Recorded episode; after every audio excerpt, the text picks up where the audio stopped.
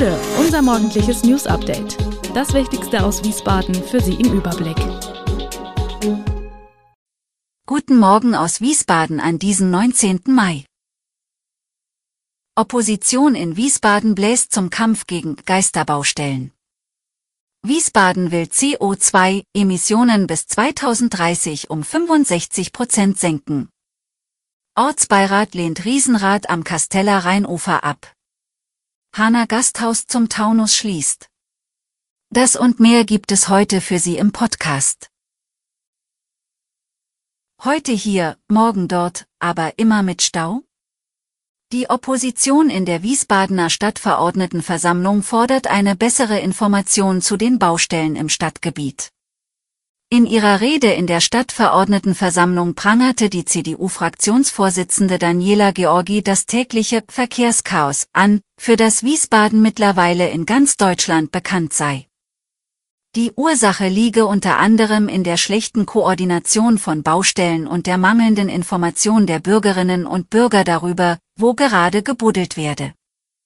In einem gemeinsamen Antrag fordern CDU, FDP und BLW-OLW BIG zum einen Aufklärung über den derzeitigen Zustand der Straßen. Zum anderen verlangen sie eine bessere Information darüber, warum irgendwo eine Baustelle eingerichtet wird und wie lange sie dauert. Das solle dann transparent auf der Homepage der Stadt dargestellt werden. Die Rathauskooperation wirkte von dem Vorstoß der Opposition etwas überfahren. Felix Kisseler von den Grünen kritisierte, dass der Antrag erst kurz vor der Sitzung der Stadtverordnetenversammlung verbreitet worden sei. Wir brauchen Zeit, uns damit auseinanderzusetzen, so Kisseler. Bis 2035 will die Stadt Wiesbaden komplett klimaneutral sein. Das sind nur noch zwölf Jahre, und bisher hinkt die hessische Landeshauptstadt ihren Zielen hinterher. Deshalb soll nun Tempo gemacht werden. Das Wiesbadener Stadtparlament hat daher jetzt beschlossen, schon bis 2030 eine Senkung der Treibhausgasemissionen um 65 Prozent anzupeilen. In Zahlen bedeutet das folgendes, die stadtweiten Treibhausgasemissionen sollen von circa 3 Millionen Tonnen CO2 auf 1,05 Millionen Tonnen reduziert werden. Zusätzlich sollen mit dem Beschluss die bisherigen städtischen Maßnahmen Richtung Klimaneutralität und Emissionssenkung überarbeitet und forciert werden. Konsequenter will die Stadt künftig bei Energieeinsparungen, dem Ausbau und Einsatz erneuerbarer Energien sowie bei der Reduzierung des Einsatzes fossiler Energieträger vorgehen. Konkret sollen unter anderem das im Jahr 2015 auf den Weg gebrachte Klimaschutzkonzept und der kommunale Wärmeplan noch in diesem Jahr aktualisiert und fortgeschrieben werden. Aus den Plänen des Taunus Wunderlands, im Wiesbadener Stadtteil Mainz-Kastell ein Riesenrad aufzustellen, wird nun doch nichts. Der Ortsbeirat war dagegen. Die Firma Taunus Wunderland wollte das Riesenrad neben der Reduit aufbauen. Es sollte ab diesem Wochenende bis zum 2. Juli, also nach der Mainzer Johannisnacht, laufen. Kurz davor machte dem Vergnügungspark der Ortsbeirat einen Strich durch die Rechnung. SPD und CDU stützten den Wunsch der Firma.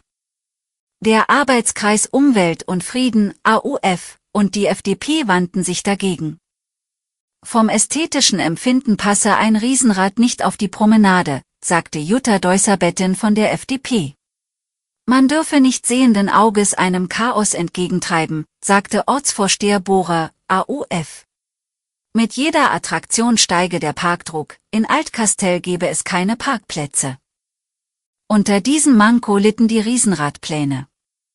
Außerdem sei die sanitäre Ausstattung schlecht. Da am Riesenrad kein Essen und Trinken angeboten werde, brauche der Betreiber auch keine Toiletten vorzuhalten. Es wäre falsch, auf das Restaurant Bastion von Schönborn und auf das Jugendzentrum in der Reduit zu verweisen, sagte der Ortsvorsteher. Taunusstein verliert sein nächstes Restaurant, wie aus einer Mitteilung hervorgeht, die die Stadtverwaltung und auch das Restaurant selbst auf seiner Internetseite veröffentlicht hat, haben die Betreiber des Gasthauses zum Taunus, am ZOB in Hahn, in unmittelbarer Nähe zum Bürgerhaus, den Pachtvertrag mit der Stadt nicht verlängert. auch bleibe das Gasthaus ab sofort geschlossen. Nach fünf Jahren wäre demnach Schluss für die Pächter Caroline Jung und Bernd Zehner. Die Betreiber waren nicht erreichbar für ein Statement zur angekündigten Schließung. Gegenüber der Stadt haben sie laut Mitteilung die nicht ausreichende Nachfrage nach französisch angehauchter und gehobener Küche in Taunusstein sowie die gestiegenen Preise für regionale Lebensmittel als Grund genannt. Bürgermeister Zehner brachte sein Bedauern zum Ausdruck, dass der Pachtvertrag nicht verlängert wurde, und machte klar, dass man sich dort auch weiterhin ein Restaurant wünscht, feststeht, für einen lebendigen Stadtkern in Hahn wünschen wir uns auch künftig ein gastronomisches Angebot. Die Einnahme von Vitamin D-Präparaten ist umstritten. Laut einer aktuellen Studie könnte dadurch aber jeder zehnte Krebstod verhindert werden. Jährlich sterben in Deutschland rund 230.000 Menschen an Krebs. Umso hoffnungsvoller stimmt da eine neue Studie, die am Deutschen Krebsforschungszentrum DKFZ in Heidelberg durchgeführt wurde, mit einer täglichen Vitamin D-Einnahme könnte die Krebssterblichkeit in der Bevölkerung um 12 Prozent reduziert werden. Welchen Effekt eine Vitamin D-Einnahme auf die Entstehung sowie die Prognose von Krebserkrankungen hat, wurde bereits in zahlreichen Studien untersucht.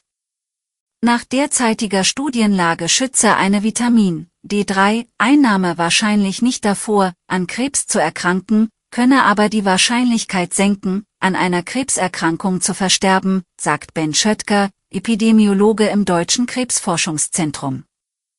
Die Einnahme von Vitamin D ist aber nicht unumstritten. Kritiker warnen vor Vergiftung durch Überdosierung. Das Risiko bei der Einnahme geringer Dosen sei aber mit einem nahezu vernachlässigbaren Risiko verbunden, sagt Hermann Brenner, Epidemiologe und Präventionsexperte am DKFZ. Bei höheren Dosen sollte man vorher den Hausarzt konsultieren, so Ben Schöttger. Alle Infos zu diesen Themen und noch viel mehr finden Sie stets aktuell auf www.wiesbadener-kurier.de. Gude Wiesbaden ist eine Produktion der VRM von Allgemeiner Zeitung, Wiesbadener Kurier, Echo Online und Mittelhessen.de. Redaktion und Produktion die NewsmanagerInnen der VRM. Ihr erreicht uns per Mail an audio.vrm.de.